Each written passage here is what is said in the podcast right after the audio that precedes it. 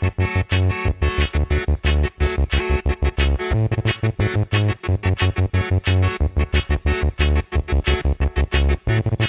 Science joue un rôle absolument central. Non, c'est simplement que les, scientifiques sont des manches pour communiquer correctement. L'image est à l'envers. Comme un petit schéma vaut mieux qu'un long discours. Ah, je me suis perdu là, excusez-moi. Retournement de l'image. Nous sommes des scientifiques et nous avons nos outils. Lorsqu'on n'est pas scientifique, la vérité, on s'en fout. La science, euh, c'est pas, c'est pas de pur savoir qui se promène dans les airs, c'est toujours dans des individus que ça se porte.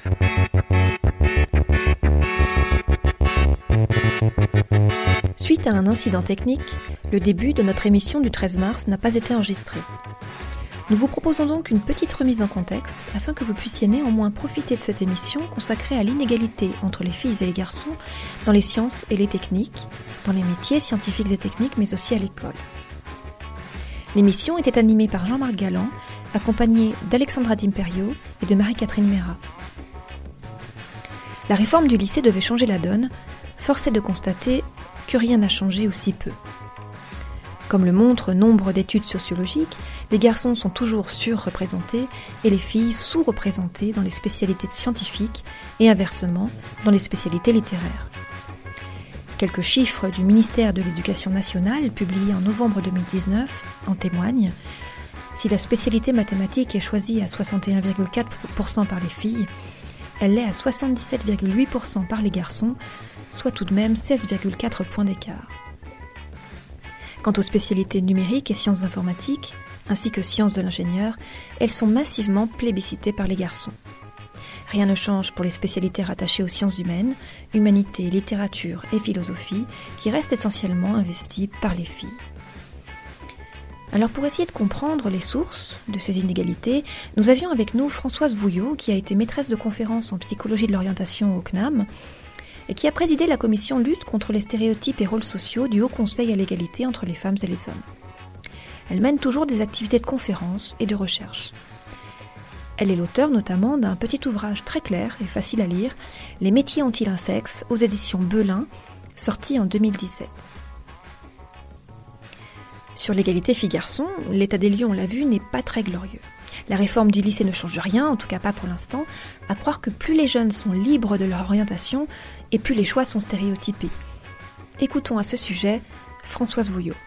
Cette réforme-là n'est pas euh, au bout d'un processus de changement dans l'éducation nationale qui aurait pris en compte à bras le corps cette question de la, ce qu'on peut appeler la division sexuée des choix d'orientation, qui font que les garçons se tournent plutôt vers certaines euh, matières, certains contenus de connaissances et les filles vers d'autres, et que ce comportement des filles et des garçons et le processus est un long processus qui commence quasiment à la naissance dans les familles, hein, de socialisation, comme on dit, genrée, à, base de rôles de sexe et de stéréotypes de sexe.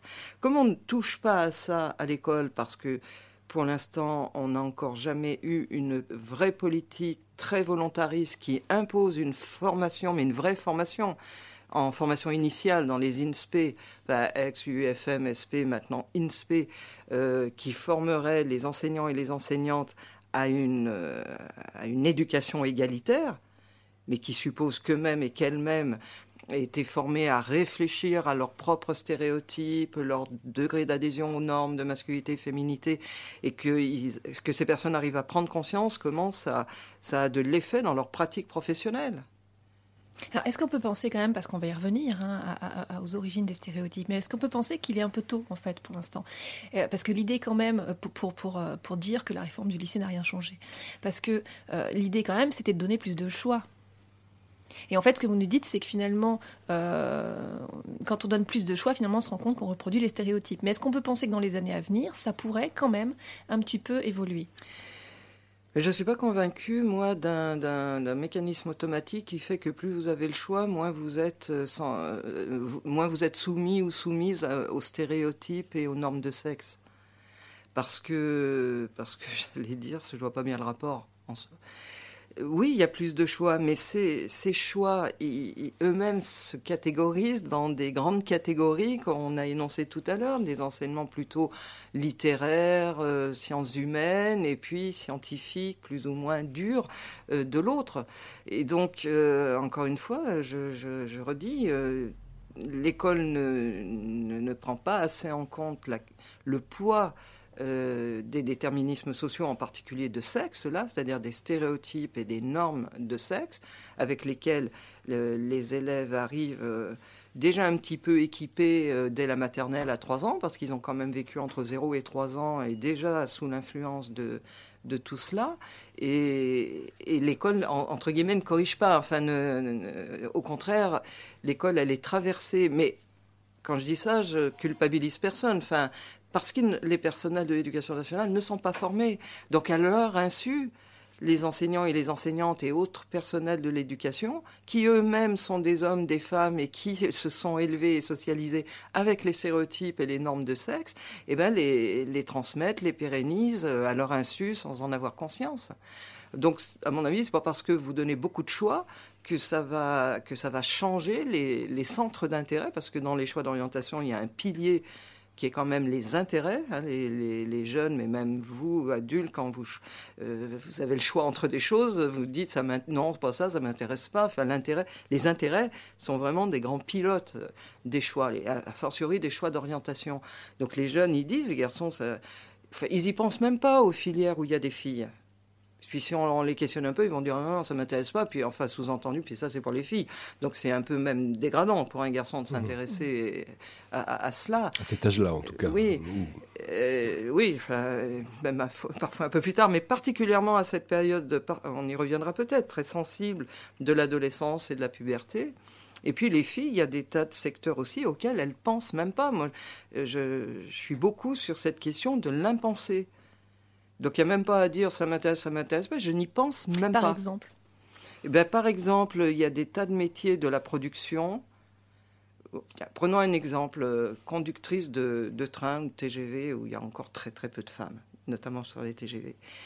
Et j'entendais une conductrice de train la SNCF qui, qui était passionnée par son métier, où elle disait on est encore peu nombreuses, et elle dit elle-même, c'est dommage parce que c'est un métier auquel on ne pense même pas, nous, les filles ou nous, les femmes. C'est-à-dire, comment on le sait ça bah, dans, les méthodes d'accompagnement à l'orientation, les entretiens individuels ou les séances collectives d'information où les, jeunes euh, peuvent poser des questions, on voit très bien que les, les, filles énoncent un certain nombre de secteurs possibles pour elles et n'en énoncent pas du tout certains autres qui sont comme par hasard ceux euh, occupés majoritairement par les garçons. Dans des enquêtes qu'on a, a pu mener dans le groupe euh, de recherche et d'intervention que j'ai, animé, là, le groupe Origenre, euh, dans certaines études recherche qu'on a faites, on demande aux jeunes quel métier ils envisagent.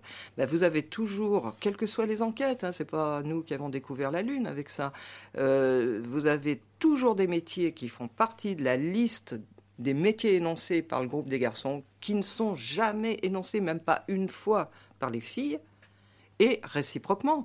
Donc, par exemple, puéricultrice, sage-femme, etc., aide euh, assistante maternelle, c'est toujours cité par les filles. C'est jamais cité par les garçons. Ou de manière exceptionnelle, ici ou là, on trouvera un garçon de troisième qui pense à ça. Et, réciproquement, par exemple, euh, mécanicien auto, euh, pilote d'avion de chasse, euh, certains métiers très spécialisés dans l'armée ou la sécurité sont énoncés footballeur professionnel. On ne trouve pas chez les filles ça. Chez les garçons de troisième, c'est encore un métier qui mm. fait rêver. Hein. Donc voilà quelques, quelques exemples. Donc on est dans l'impensé, c'est vrai, mais on a, c'est l'éducation qui produit ça. Hein, c'est pas dans les gènes des filles et des garçons. D'accord, donc du coup, cette réforme qui donne plus de choix, donner plus de choix en soi, c'est une bonne chose, c'est nécessaire, mais par contre, c'est pas suffisant euh, pour euh, briser euh, ces déséquilibres que, que, vous décrivez. Mais y compris pour les, les inégalités d'accès selon l'origine sociale. Hein.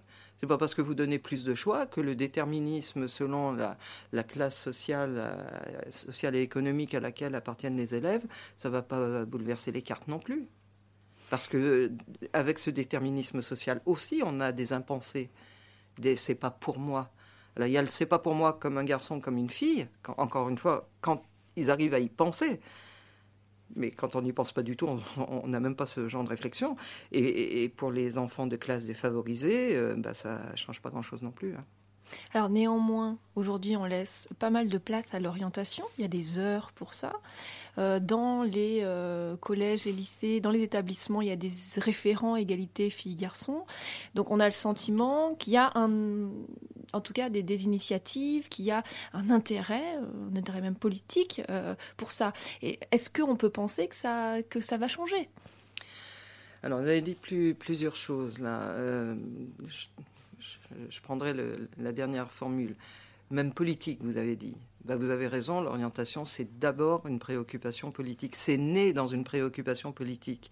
Euh, L'institutionnalisation de l'orientation dans notre pays et certains autres pays occidentaux, Nord-Amérique, c'est né entre euh, les deux grandes guerres, autour des années 1920, où on sait, à cette époque-là, il y a eu une euh, rationalisation, on va dire, l'organisation du travail avec le terrorisme. Et on, s'est posé la question, je mets des guillemets parce que c'est dit comme ça, du bonhomme à la bonne place. Enfin, c'était en anglais, je vous le fais en français, du bonhomme à la bonne place. C'est-à-dire de, pouvoir euh, mesurer chez les jeunes, alors plutôt des garçons urbains et de milieux défavorisés, qui subissaient un, un avis d'orientation, c'est-à-dire ils étaient convoqués euh, dans les structures, euh, des offices d'orientation, je crois que c'est ainsi que ça s'appelait à cette époque-là, et ils passaient des tests d'intérêt, un peu de personnalité, puis des tests psychotechniques, hein, où on voyait l'habileté, les modes de raisonnement concrets, etc. Puis à la fin, on vous disait, euh, oui, oui, a bien le profil d'ajusteur outilleur ou de monteur, etc. Donc c'était pour les métiers ouvriers. Donc c'était plutôt les garçons que les filles qui étaient concernés, et encore une fois, surtout évidemment les enfants des villes et de, de classes modestes. Donc c'est une question politique, l'orientation, parce que selon les, les voies que, que vous prenez, le niveau de qualification que vous allez avoir au, bout de votre formation et le secteur dans lequel vous vous êtes formé, eh ben, ça détermine votre placement dans la société dans la hiérarchie du travail et, dans la société. Donc oui, c'est une question, euh, moi j'ai souvent dit, l'orientation, c'est à la fois un souci politique et économique et social, et en même temps, en reprenant une formule à Foucault, un souci de soi, c'est-à-dire une question très personnelle et très engageante euh, au niveau personnel. C'est ces deux, ces deux soucis, si on, si, on, si on peut dire. Alors, les référents et référentes égalité dans l'enseignement euh, secondaire, il est pas euh, ces personnes-là n'existent pas encore systématiquement Mm. partout, parce qu'encore faut-il les trouver. Et vous avez des établissements où personne n'est volontaire pour ça. Et dégager du temps aussi pour ça. Alors, la question du volontariat, enfin, ou de l'absence de volontariat, elle peut être due à, un certain nombre de choses. C'est je me sens pas capable euh, d'occuper cette fonction, euh, ça m'intéresse pas. Vous voyez comment on revient aussi sur la, la question des intérêts, même chez les adultes. Et puis, personnellement, c'est vrai que je ne sais pas très bien si on a associé cette mission à des, ce que j'appellerais moi des compensations. Enfin, euh, est-ce qu'il y a une indemnité? Est-ce qu'il y a une petite décharge euh, d'en- d'enseignement, etc. Et puis ces personnes-là, est-ce que, est-ce qu'elles sont formées un minimum Est-ce que l'académie prend en charge quelques de- demi-journées de, formation, ne serait-ce aussi pour peut-être pouvoir coordonner des actions au sein de la- de l'académie? Donc c'est toujours, euh, vous le sentez bien que je suis un peu critique.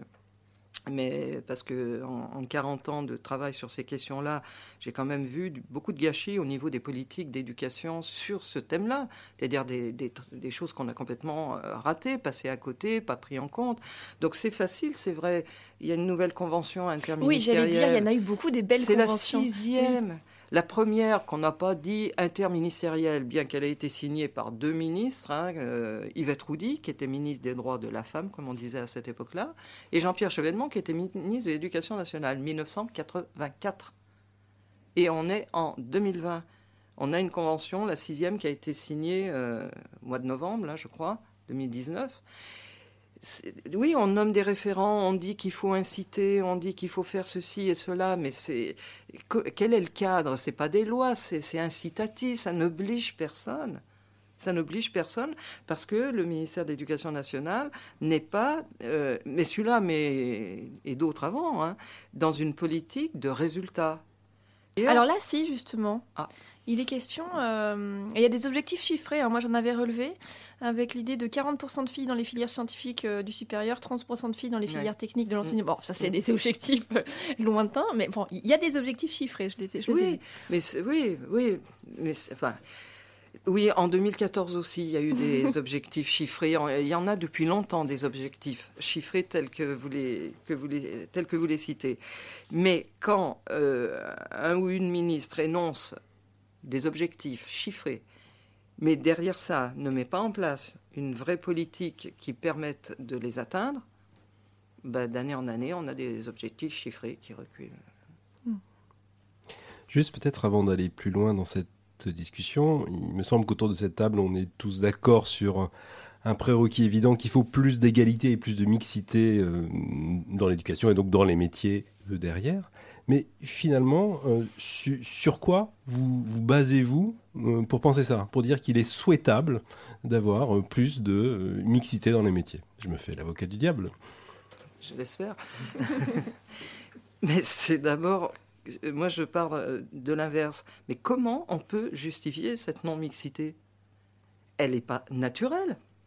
À moins que vous pensiez que le fait d'être fille ou garçon biologiquement parlant à la naissance, ou autre, faut pas oublier, eh bien, va déterminer en soi un destin euh, social, quoi. C'est-à-dire va vous pousser, plutôt quand vous êtes biologiquement femme ou biologiquement homme, va vous pousser naturellement, j'emploie le terme au sens euh, fort du terme, du, du terme, c'est-à-dire par nature, biologiquement parlant, va vous fabriquer de telle manière que vous vous intéresserez à certaines choses, que vous êtes fait ou faites pour certains rôles et certaines activités. Il y a encore plein de gens Par qui pensent exemple, les métiers de force. Par exemple, les métiers de force seraient des métiers, par exemple, d'hommes euh, pour, pour des Oui, raisons parce qu'on est euh, dans un stéréotype, euh, c'est-à-dire cette euh, idée toute faite qu'on a sur les caractéristiques et les comportements des garçons, des filles, des hommes et des femmes, que les hommes sont forts. Alors, ça veut dire tous les hommes sont forts. Bah non, quand on regarde de près, euh, tous les hommes ne sont pas forts.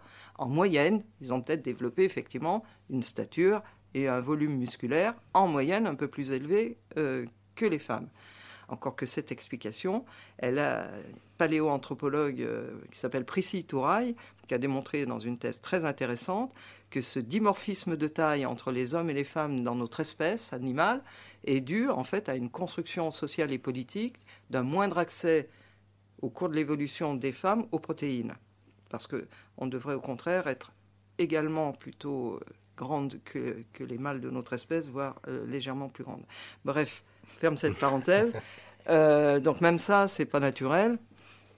Et cette force physique, elle est, on, voit bien là les visions stéréotypées, c'est-à-dire c'est du côté des hommes et du côté des métiers qu'occupent les hommes que pourraient pas occuper les femmes, des métiers qui requièrent de la force physique et de la force mentale, les métiers de la sécurité par exemple.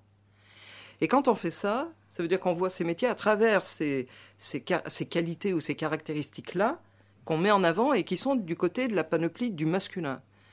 Et quand on est sur des métiers quasi exclusivement exercés par des femmes, je pense aux aides à domicile, aux, aides-soignantes, aux assistantes maternelles, aux caissières de supermarché, qui portent des charges. Alors, par exemple, les caissières de supermarché et les assistantes maternelles, elles ne soulèvent pas une tonne d'un coup dans la journée, mais elles soulèvent presque une tonne au bout d'une journée. Assistante maternelle, quand vous êtes sans arrêt, vous casser en deux et à soulever des enfants qui pèsent quand même déjà un certain nombre de kilos, ou qui a essayé de, transporter le corps un peu inerte d'une personne, d'un fauteuil hein, au lit. Alors bien sûr qu'il y a des, il y a des- Dieu merci, des instruments de levage maintenant qui aident dans les EHPAD, ou notamment euh, au, au levage des personnes, mais quand même, euh, il faut arriver à les mettre dans, dans l'espèce de hamac qui va les... Donc il faut de la force physique, et puis il faut de la force mentale aussi. Il faut de la... Donc les femmes ont de, ont de la force et de la résistance physique. Puis si on... Là je vous parle de métier, bon maintenant, mais si on se projette un tout petit peu dans le passé, où la France était plutôt essentiellement rurale, mais les femmes à la campagne, elles faisaient tout. On, oublie, enfin, on, on manque beaucoup de culture, c'est-à-dire de, de connaissances, et notamment de connaissances historiques, qui, dès qu'on les maîtrise un tout petit peu, balayent tous les, tous les stéréotypes. Et les... Donc les femmes à la campagne, elles participaient aux gros travaux comme les foins, les moissons, les, vendanges, etc. Mais si on prend les foins, les moissons avec la, fourche et mettre sur la charrette. Hein. Et puis elles s'occupaient du poulet, la basse-cour, comme on appelait, parce que ça, c'était les petits animaux, c'était les femmes. Et puis elles assumaient tout le domestique. Alors justement, on va pouvoir illustrer euh, ce dont vous parlez là tout de suite avec une petite chronique que nous a préparée Alexandra.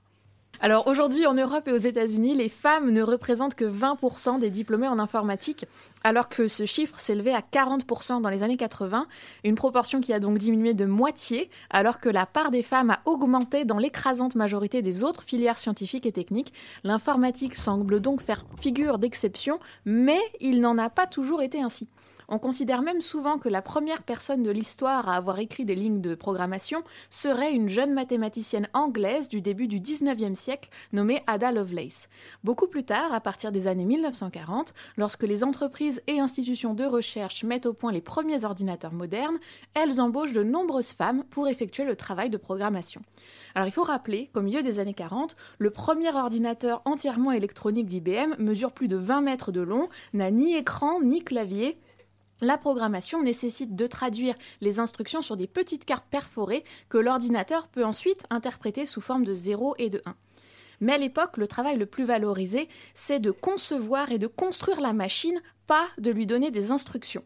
C'est la différence qu'on appellerait aujourd'hui entre le hardware, le matériel, et le software, le logiciel. Et donc une fois la machine construite et opérationnelle, la programmation n'apporte pas tellement de gloire aux ingénieurs. À leurs yeux, il s'agit plutôt d'un travail de l'ordre du secrétariat et le délègue donc à un ensemble de petites mains qu'ils recrutent grâce à des tests de logique. Oui, parce que les ordinateurs sont tellement rares et nouveaux qu'il n'existe pas de formation pour devenir programmeur. Il faut apprendre sur le terrain. Et chose imprévue, les tests de logique permettent de révéler le potentiel insoupçonné de certaines candidates qui auraient habituellement été discriminées du fait de leur genre.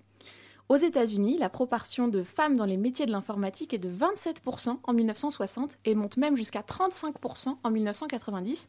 Et puis la situation bascule. En fait, c'est à partir du milieu des années 1980 que la tendance commence à s'inverser avec l'arrivée des premiers micro-ordinateurs dans les foyers. Conformément au schéma traditionnel, les familles encouragent beaucoup plus les garçons que les filles à s'approprier cette nouvelle technologie. Et ce déséquilibre s'accentue encore avec la popularisation des jeux vidéo, principalement pensés pour plaire aux jeunes hommes.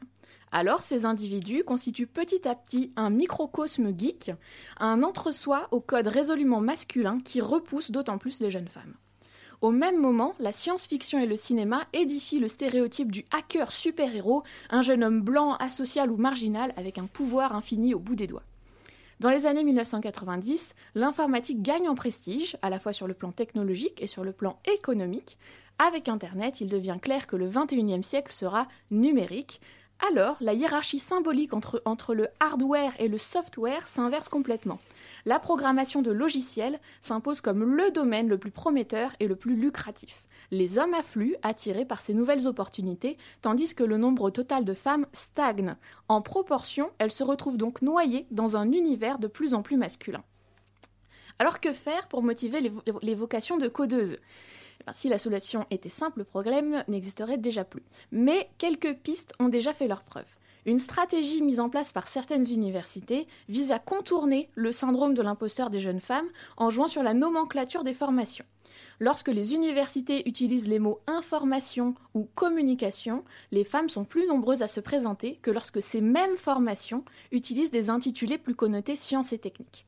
Une mission plus difficile reste néanmoins d'en finir avec le stéréotype pseudo-biologique selon lesquels les hommes seraient plus intelligents et plus rationnels que les femmes, qui seraient, elles, moins aptes à coder. Certaines codeuses témoignent de la prégnance de ce stéréotype sexiste dans le milieu de l'informatique, avec toutes les discriminations qui en découlent, après quelques années d'expérience professionnelle, de nombreuses femmes sont lassées des comportements inappropriés de leurs collègues ou du plafond de verre auquel elles se heurtent et décident de changer de carrière. Il ne s'agit donc pas uniquement d'attirer les femmes dans l'informatique, mais aussi d'apprendre à les garder. Que vous inspire euh, cette chronique, euh, Françoise Vouillot?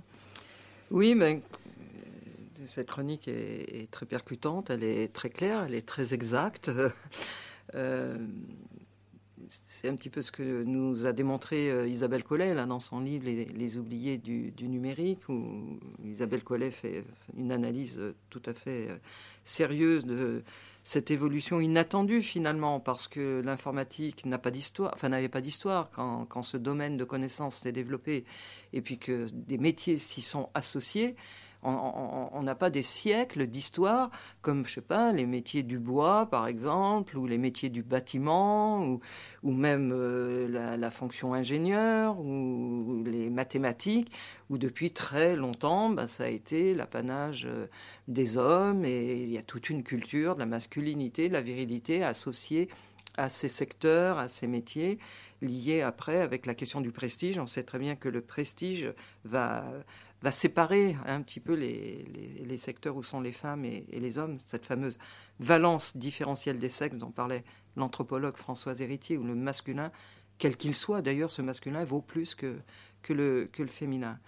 Donc là, on, voit, c'est intéressant, mais c'est désolant en même temps, euh, de voir qu'un secteur relativement neuf, qui n'est pas ancré dans une culture je, mets des guillemets, genré, va va produire cela, en tout cas dans notre pays, parce que pas partout. Hein. C'est mm. pas, il y a des pays qui, qui, échappent, la Malaisie notamment, mais il y, en a, y en a quelques autres. Euh, chez nous, en tout cas, et vous l'avez très très très bien euh, démontré, cette euh, évolution historique technologique et qui du coup, et notamment avec les micro-ordinateurs dans les familles, que les garçons se sont plutôt accaparés que les filles, etc., etc., associée au prestige, parce que chez nous, donc ces filières euh, maintenant du numérique, alors l'intelligence artificielle, les big data, etc. C'est associé à des compétences euh, euh, très élevées en mathématiques, en certains types de raisonnement, etc. Et ça, c'est mis du côté des caractéristiques vues comme des caractéristiques pardon, de garçons.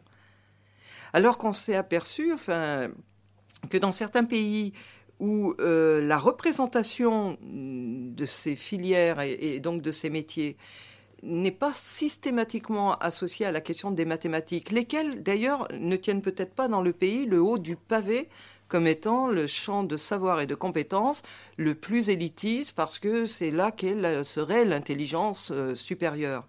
Mais que, euh, c'est ce qu'Isabelle Collet euh, démontre dans, expose pardon, dans son ouvrage, que les jeunes femmes, par exemple en Malaisie, voient dans l'informatique plein d'avantages. Alors, on chasse quelque chose, mais on y revient en tant que femme.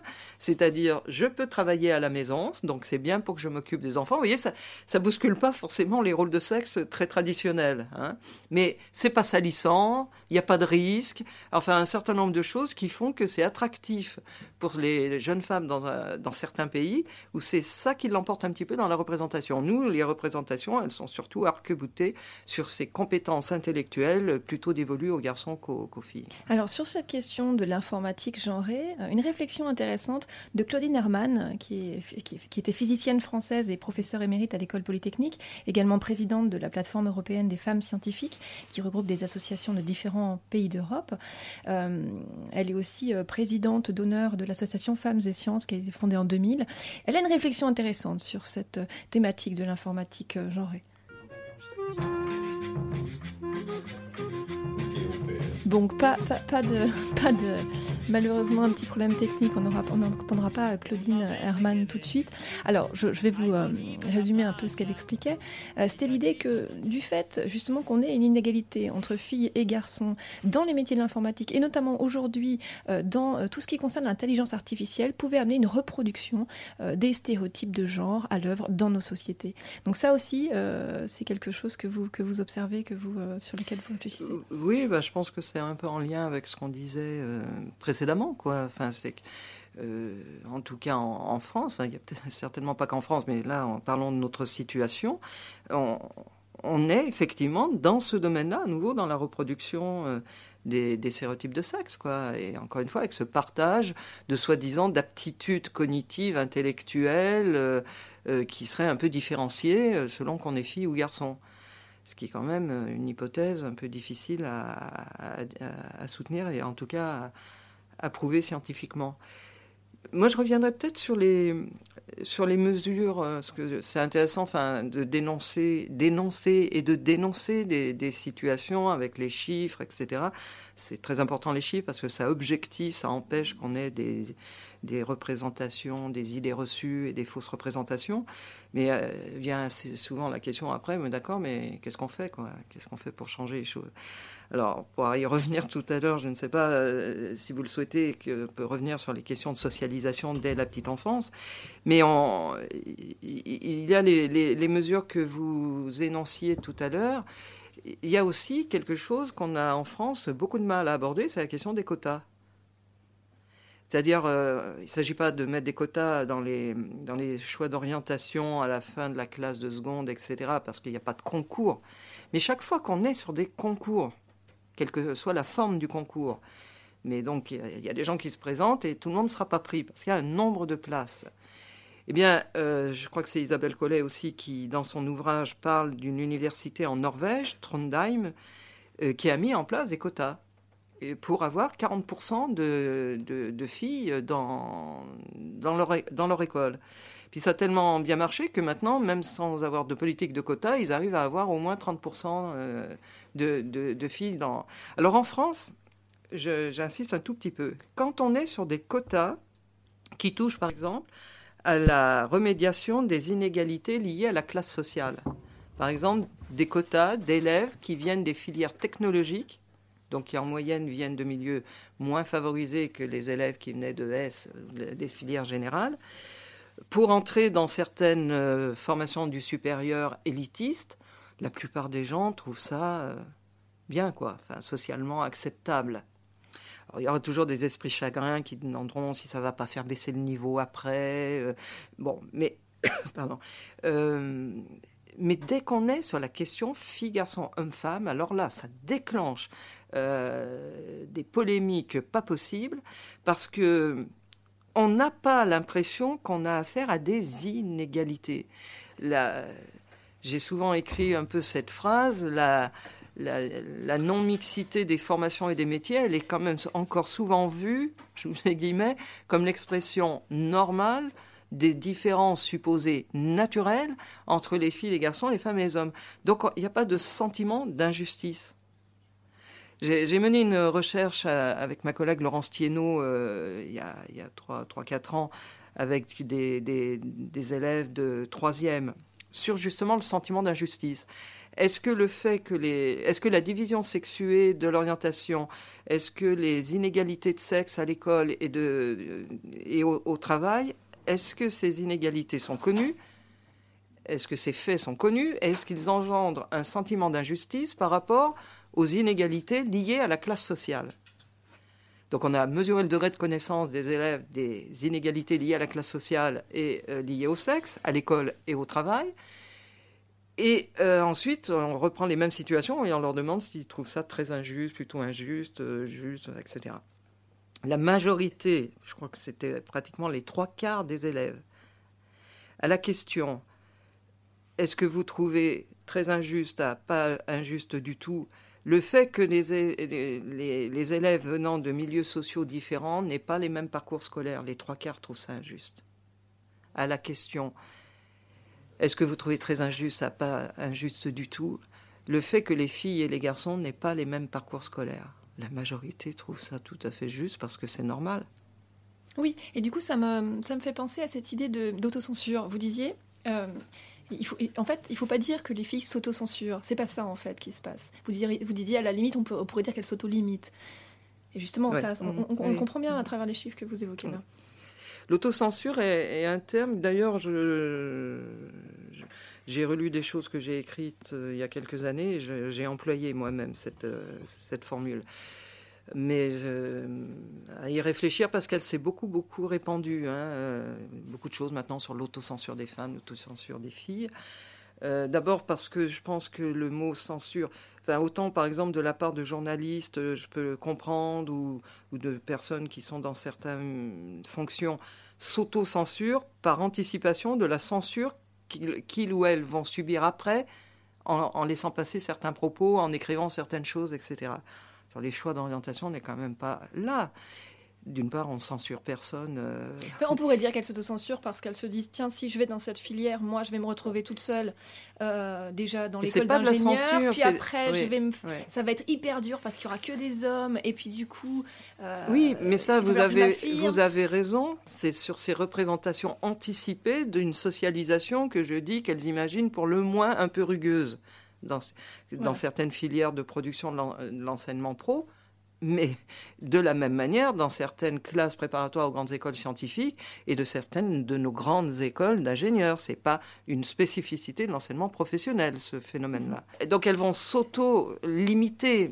Mais euh, une fois qu'on a dit ça, le problème, après tout, vous employez autocensure, autolimitation, Mais elle n'y voit pas de problème en fait. mais non, mais c'est qu'une fois qu'on a dit ça, qu'est-ce qui se passe? C'est que dans la plupart des cas, on va prendre pour cible les filles et les femmes pour leur apprendre à ne pas s'auto-censurer, en oubliant totalement que c'est pas du tout des freins internes intrinsèquement présents chez les filles et les femmes, l'autolimitation, mais c'est que si, quand elles arrivent à avoir ce genre de comportement, c'est qu'on a là aussi tout fait pour ça. Certes, mais ils, ont été inter- ils sont internalisés ce fait. Oui, mais c'est sur les phénomènes qui provoquent l'autolimitation qu'il faut agir, c'est pas sur Ah, les mais filles. justement, ces phénomènes qui provoquent l'autolimitation. Euh, bon, Jean-Marc, tu avais une question. Posé ta question Non, non, peut-être juste, avant. Oui, sur ce thème autocensure ou autolimitation, ce que, ce que je comprends, c'est qu'il est presque culpabilisant pour les, les jeunes filles en disant Ah oui. En exagérant un peu, on a l'impression que c'est de leur faute. Quoi. euh, Ouais, voilà, ouais, c'est ouais, parce qu'elles osent pas. et, allez, elles manquent d'ambition, faut les secouer un peu. quoi. Enfin, j'exagère un petit peu. Alors que en fait, c'est c'est tout un processus, c'est des processus très subtils au sein de la famille et dans tous les lieux de socialisation, dont l'école, enfin en France. Euh, Quand M. Blanquer rend la scolarité obligatoire à, à 3 ans, il oublie qu'en France, depuis très longtemps, 95% des enfants de 3 ans sont scolarisés en maternelle. Bref entre 3 ans et 18 ans, 15 ans de la vie, les 15 ans où le développement est le plus exponentiel sur le plan du développement euh, cognitif du cerveau, cognitif, émotionnel, social, physique aussi, hein, parce qu'on va passer de la petite enfance, 3 ans, à, à jeune adulte, 18 ans, sur tous les plans. On est, on est bien d'accord? Que, les, que ces jeunes entre 3 ans et 18 ans passent beaucoup d'heures à l'école, c'est-à-dire, comme l'a dit déjà depuis très longtemps Marie Durubella, sociologue qui a écrit beaucoup de choses sur euh, le, le monde de l'éducation, ou Nicole Mosconi aussi, euh, on n'apprend pas que les maths, le français, etc. Il y a ce qu'on appelait les sociologues de l'éducation un curriculum caché. On apprend à devenir des filles et des garçons de sa culture et des futurs adultes, hommes et femmes. Donc il y a une puissance de socialisation et de transmission des stéréotypes et du genre, c'est-à-dire le genre défini comme un système de normes hiérarchisées de masculinité-féminité, qui est très très important à l'école. Donc l'école peut faire ça, mais elle pourrait le défaire aussi. Alors justement, il y avait eu les ABCD de l'égalité. C'était un peu l'idée. Mais ça n'a pas fonctionné. Oui, alors, euh, ça, enfin, ça n'a pas fonctionné. On ne peut pas trop savoir puisque ça a été retiré euh, avant qu'on sache vraiment euh, ce que ça donnait dans des évaluations Mais il s'agissait d'agir tôt. consistantes. Quoi. Il, y avait eu, il y a eu un peu des, des, des évaluations. Je, à l'époque, je participais au comité de pilotage de la, je sais plus, cinquième, quatrième convention interministérielle euh, dans les années donc 2014, quelque chose comme ça. Il euh, y avait eu un peu d'évaluation qui, qui, était plutôt positive, hein, contrairement à, ce, ce, mouvement social et politique qui s'est passé autour de ça. Donc les ABCD, dans l'intention, oui, sans doute un système à améliorer, euh, était sans doute bienvenu, de commencer dès le plus jeune âge. Peut-être rappeler ce dispositif, en quoi, en quoi il consistait? Il consistait à, à, mettre en place euh, dès l'école maternelle, dès le plus jeune âge, parce qu'on a enfin bien compris que ça commence très tôt, même dans la famille, mais là c'est plus difficile d'intervenir, mais au moins l'école dès 3 ans, ben, des séquences qui, qui permettent aux, petites filles, aux petits garçons de prendre un petit peu conscience que il euh, y a des trucs pour les filles, des choses pour les garçons, euh, mais que tout ça est un peu artificiel, que ça, euh, qu'au fond, garçon, fille, biologiquement parlant, euh, on, peut avoir toutes les sortes d'intérêts possibles et imaginables, qu'un petit garçon peut jouer à la poupée et que c'est simplement un intérêt humain et que ça c'est pas forcément dans la panoplie des filles. Voilà, donc des, activités tout à fait adaptées aux différents âges pour petit à petit effectivement déconstruire, déconstruire un peu les, stéréotypes. Euh, dépotentialiser, enfin enlever un peu de la puissance aux gens, c'est-à-dire à ce système de normes qui intervient énormément dans la construction des petits humains en tant que petits garçons ou petites filles. Et, voilà, donc ça, l'intention était tout à fait euh, pertinente. Et, là, on avait une volonté politique. Peut-être que la mise en place a peut-être porté plus sur de la communication qu'une véritable pédagogie. Je pense que les enseignants et les enseignantes auraient dû avoir un peu plus de formation avant. Parce que c'était que dans dix académies. Hein. ça n'a pas été euh, euh, mis en place dans toutes les écoles de France euh, et de Navarre.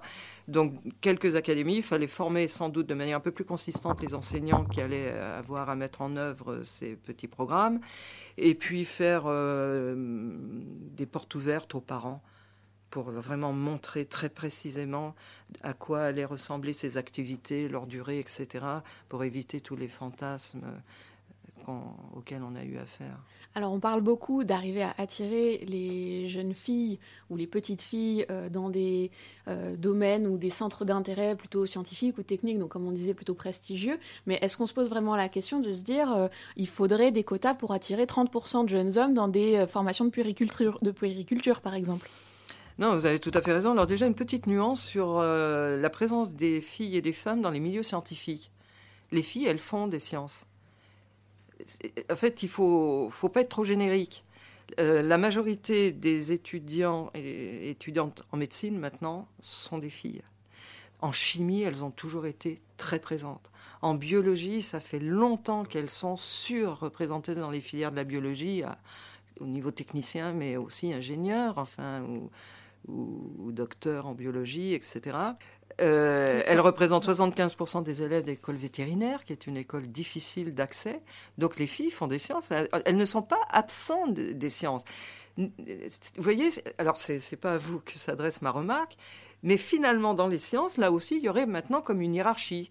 C'est-à-dire que ce qu'on considère comme scientifique, c'est les maths, c'est la physique et puis l'informatique, le numérique, le codage, tout ce qu'on a, ce que vous avez abordé euh, tout à l'heure. Et du coup, on oublie tous les autres domaines scientifiques qui en fait sont tournés vers l'humain et le vivant. C'est, il est là le clivage à nouveau qui se fait dans le, dans le domaine scientifique. Les filles sont surreprésentées dans les sciences tournées vers le vivant, l'humain, et les garçons surreprésentés dans le scientifique, on va dire, de la matière pour aller, pour aller très vite. Euh, ah oui. Alors vous avez tout à fait raison. Euh, et il y a très très très longtemps que je le dis, que je l'écris. Un, on arrivera à une mixité des formations et des métiers qui assurerait une égalité si on fait bouger bah, donc les filles, les femmes, pour qu'elles aillent dans certaines formations et certains métiers et certaines fonctions. On a parlé du plafond de verre mais si en même temps on fait également bouger les garçons vers certaines formations, certains métiers, certaines fonctions. Mais alors là, alors là, j'ai encore pas vu de politique hyper volontariste là-dessus. Très souvent, alors on rajoute quand même garçons maintenant hein, dans les conventions interministérielles, mais en termes d'action, moi, je, vois que je suis encore assez sollicité par des séminaires ou autres où c'est quand même encore les filles et les sciences pour aller vite, hein, pour aller vite. Euh, là, il y a un, angle mort un peu, mais qui n'est pas totalement étonnant, toujours dans cette hiérarchie entre le masculin et le féminin. C'est-à-dire ramener les garçons à faire ce que font les filles, c'est, entre guillemets, ben, moi j'ai appelé la, double ou triple disqualification des garçons, notamment à l'adolescence, où la norme d'hétéronormativité est, est, très très prégnante à cette époque-là, et à l'école en particulier, et où les, les copains et les copines, les pères, PAIRS, sont vraiment ce qu'on peut appeler des gardes normes de, sexe, des gardes genre très très très très présents. Donc un garçon qui a 15-16 ans euh, énoncerait publiquement qu'il veut devenir puriculteur, euh, sage-femme, euh, couturier, etc., il va souvent rencontré beaucoup d'obstacles très pénibles à vivre quand, quand on a cet âge-là. C'est-à-dire une disqualification que j'ai appelée identitaire. Ne plus être vu par les copains et par les copines comme un vrai garçon normal, masculin, hétérosexuel. Donc une disqualification identitaire, une disqualification sociale et économique parce que c'est aller vers des secteurs moins valorisants, moins rémunérateurs, moins prestigieux. Donc quand j'y vais en tant que garçon, je vais certainement perdre en une source de reconnaissance qui est très important pour les humains euh, pour vivre de manière harmonieuse, en reconnaissance, c'est-à-dire en estime et en considération sociale. Donc j'ai une disqualification là sociale.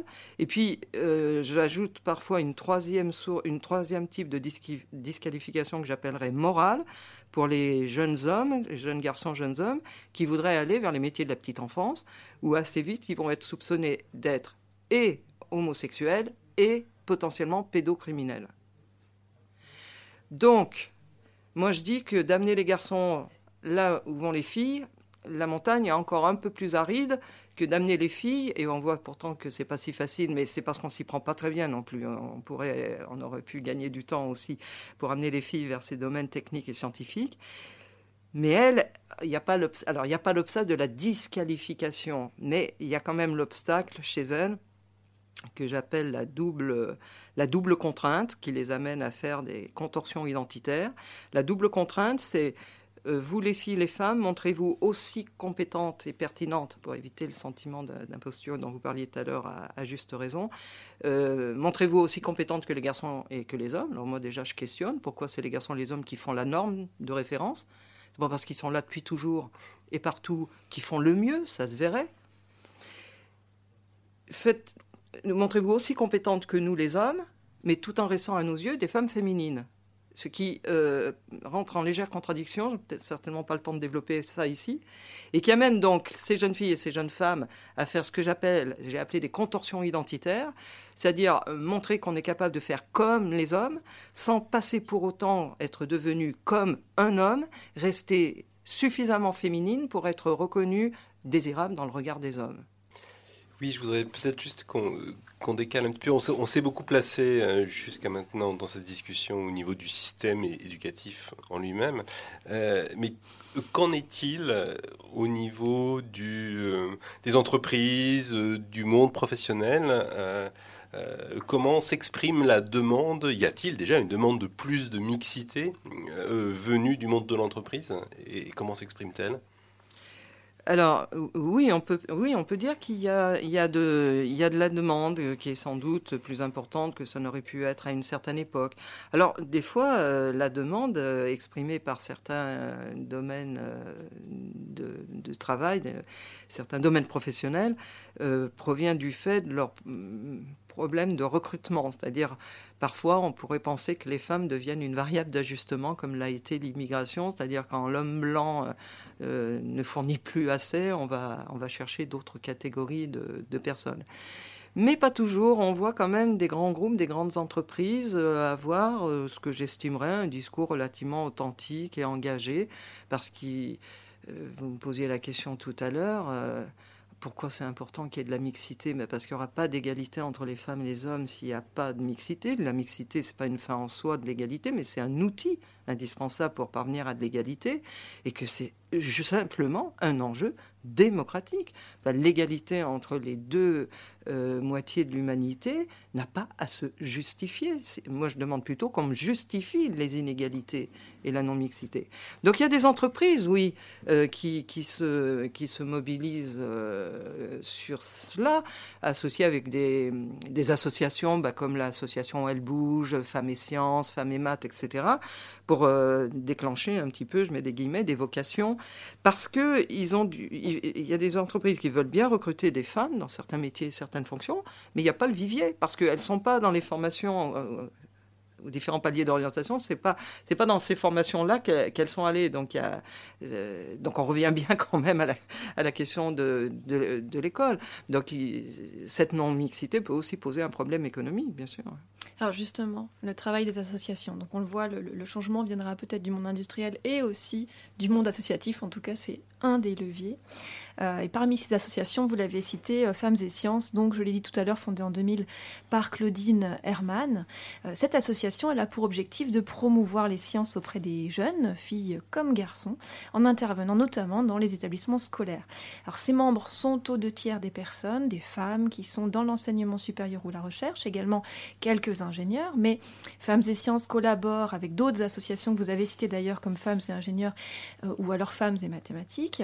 Alors écoutez justement Claudine Hermann qui évoque les difficultés inhérentes à l'action à l'action associative. De toute façon, on sait que alors le pire, c'est le, le, numérique, l'informatique, où mmh. actuellement euh, il y a un très gros besoin de main d'œuvre et très très peu de filles dans les études. Alors ça c'est complètement clair parce que on a 10% de filles parmi les gens qui étudient euh, les gens les sciences informatiques et alors qu'on sait très bien que ça va se développer énormément. Et donc, ça, c'est un gros souci parce que les gens qui sont en train de programmer des choses d'intelligence artificielle, c'est des hommes. Euh, les systèmes automatiques de reconnaissance de CV euh, se basent sur le profil des candidats précédents qui ont réussi. Et là, c'est que des hommes, donc euh, les critères vont pas aux femmes. Bon, il y a un, un très gros problème euh, sur l'informatique et ça, tout le monde en parle. Il ne sera pas résolu euh, rapidement, hein, parce que si on veut qu'il y ait des filles qui sont seulement au lycée, qui soient formées pour devenir ingénieures informaticiennes, il faut compter 6-7 ans. Hein. Alors voilà, Chloé Herman évoquait le problème justement dont on parlait tout à l'heure, mais elle, elle, nous explique aussi toutes les difficultés inhérentes à l'action associative, savoir euh, euh, auprès de qui, auprès de qui on, arrive à, agir qui est-ce qu'on touche et combien euh, d'élèves on touche. L'année dernière ou l'année d'avant, on a rencontré un peu plus de 10 000 adolescents et adolescentes sur la France entière, qui est énorme pour une petite association, vu que dans une classe, il y a 30 euh, gamins. Hein, donc ça fait beaucoup, beaucoup de classes et dans beaucoup de régions. Mais étant donné qu'une classe d'âge, c'est 500 000, on n'y est pas du tout. Il y a un tel besoin qu'on ne peut pas le satisfaire. Et puis une autre grande difficulté, c'est aussi l'évaluation des actions menées. Alors difficile quand on est une association de savoir si le message porte. Il y a aussi quand même un problème, c'est qu'on est incapable d'évaluer l'impact de ce qu'on fait. On va, voir des, adolescents, des adolescentes, et puis après euh, ils voient autre chose, et puis après ils voient la télé, et puis après ils parlent avec les copains, et puis après ils décident ou non de faire des sciences, et nous on n'est que une petite parcelle du problème. On, est incapable de comparer ce qui se passe pour des gens qui ne nous ont pas vus et des gens qui nous ont vus. Donc, euh, alors, effectivement, euh, a posteriori, de temps en temps, il y a des jeunes qui reviennent vers nous, ou, par hasard, euh, qui disent euh, grâce à vous, blablabla. Mais, si vous voulez, l'évaluation, elle est extrêmement difficile. Une influence parmi des tas d'autres qui entrent et sortent par les oreilles des jeunes. Être sûr que vraiment les efforts qu'on met sont couronnés de succès, pas du tout. C'est un grand problème. Ce n'est pas qu'un problème français. Et, et, dans tous les cas, on n'a aucune idée de, de comment ce serait si nos actions n'existaient pas. Alors voilà la question, la difficile question de l'évaluation euh, qui euh, n'intéresse pas seulement le monde associatif. Hein, toutes les initiatives finalement sont extrêmement dures à évaluer. Euh, oui, là, il faudrait aussi une, vraie politique de l'évaluation, c'est-à-dire euh, mettre en place des dispositifs de, recherche, d'évaluation, qui sont euh, extrêmement lourds à, mener. C'est-à-dire, il, faudrait enquêter auprès des jeunes. De, de, de, groupes de jeunes, un groupe contrôle, un groupe témoin, c'est-à-dire ceux qui vont avoir les séances et ceux qui ne vont pas les avoir, mais ces deux groupes étant comparables, toutes choses étant égales par ailleurs, de savoir un peu déjà leurs intérêts, leurs représentations, leurs projets de métier, etc., comment ils se représentent, les métiers euh, scientifiques ou, ou autres. On fait dérouler les séances et on remesure les mêmes choses sur ceux qui ont eu les séances et ceux qui ne les ont pas eues, puis on voit si ça a fait bouger quelque chose. Je, pense que les associations n'ont absolument pas les moyens euh, de, faire mettre en place ces dispositifs d'évaluation qui doivent être faits par des petites équipes de chercheurs et de chercheuses. Bon. Il y en a eu un petit peu, ça donne pas grand-chose. Enfin, nous, on avait un peu évalué pour la région Île-de-France des dispositifs jeunes pour l'égalité qui avaient été mis en place pendant quelques années sur des élèves selon qu'ils avaient eu les séquences sur la question de l'orientation filles et garçons et ceux qui n'avaient pas. On ne voit pas, on voit pas particulièrement d'effet. Alors, il y a eu une recherche euh, menée par Thomas Breda, d'une part, et je crois en lien avec, enfin, avec la Fondation L'Oréal, Fille pour la, pour la science ou quelque chose comme ça. Si j'ai bien les résultats en tête, qui démontrent que euh, les, les, séquences faites par des associations sur ces questions-là, c'était les rôles modèles, pardon, enfin ça, ça, rejoint un petit peu, avaient euh, peu d'effets, avaient un effet sur des élèves filles de terminale, quand ces séquences avaient lieu plutôt au mois de novembre, avant qu'elles fassent les choix d'enseignement supérieur, et les filles qui hésitaient, qui étaient dans l'hésitation. Donc disons que la présence d'une femme rôle modèle, etc., a permis le déclenchement en disant ah bah après tout, si elle, pourquoi, pourquoi pas moi, je, je vais tenter. Donc vous voyez, c'est très ciblé. Ça n'avait pas d'effet en seconde, qui est plus loin encore du choix quand même euh, post-bac. Hein. Donc on peut se dire qu'il vaut peut-être mieux faire ça que ne pas le faire du tout. Mais rester, c'est pas l'alpha et l'oméga, ça c'est sûr, mais, Claudine Herman en est parfaitement, euh, parfaitement consciente. Moi, je, salue au passage euh, toutes les, personnes qui sont dans ces associations et qui dépensent depuis des années une énergie folle euh, de manière totalement militante, euh, bénévole et, sans savoir exactement. Bon, moi je pense qu'il vaut mieux qu'elle le fasse qu'elle ne le fasse pas. Mais ça, ça devrait avoir des. D'abord, on ne devrait plus avoir besoin de ça. Mais en admettant qu'on ait besoin, il faut absolument. Il faudrait que ce soit associé à tout un dispositif. Que, encore une fois, on y revient, quoi, que dès le plus jeune âge, je vais aller très vite, que les garçons et les filles apprennent qu'il n'y a pas de métier de fille ou des métiers de garçons. Et ce voilà. sera le mot de la fin. Merci beaucoup Françoise Bouillot d'être venue nous parler aujourd'hui. Merci pour votre invitation. On retrouvera bien sûr toutes vos références sur le site de Recherche en cours. Euh, merci à Gabriel et Ludovic à la réalisation euh, ce matin. Merci à vous de nous avoir suivis.